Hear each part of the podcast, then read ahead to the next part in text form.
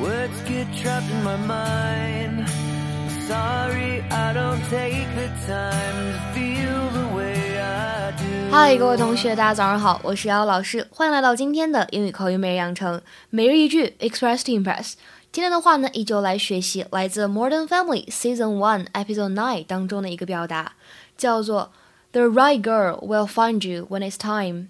The right girl will find you when it's time. The right girl will find you when it's time.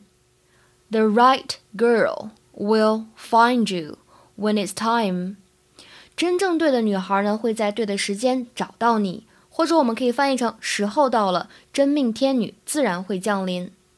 那么这句话呢，在朗读过程当中，注意一下这几点。首先，when 之前呢，会有一个稍微的停顿。接下来就是这个单词“女孩”，它的发音 girl。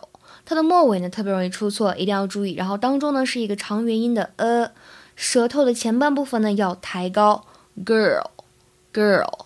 那还有最后一点呢，就是这个 find you 连起来读的话呢，会觉得有一点像指 find you，find you。 The right girl will find you when it's time. The right girl will find you when it's time. Why you bound so sad? I told all my jokes. It turns out I'm not the funny guy. The right girl will find you when it's time. Even though I'm gonna hate losing you to another woman.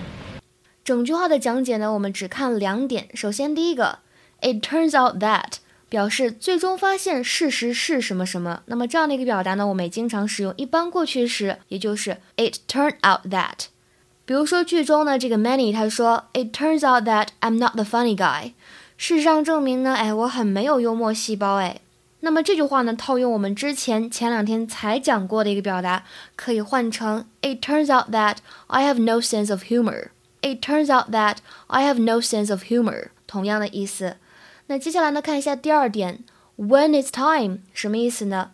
表示时候到了，时机成熟了，时机到了这样一个意思。For example, I'll let you know when it's time.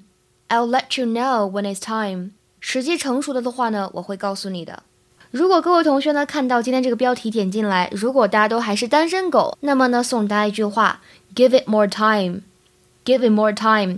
多给自己一点时间啊，去寻找真正的真命天子、真命天女。今天的话呢，请同学们尝试翻译一下下面这个句子，并留言在文章的末尾。It turns out that she had known him when they were children.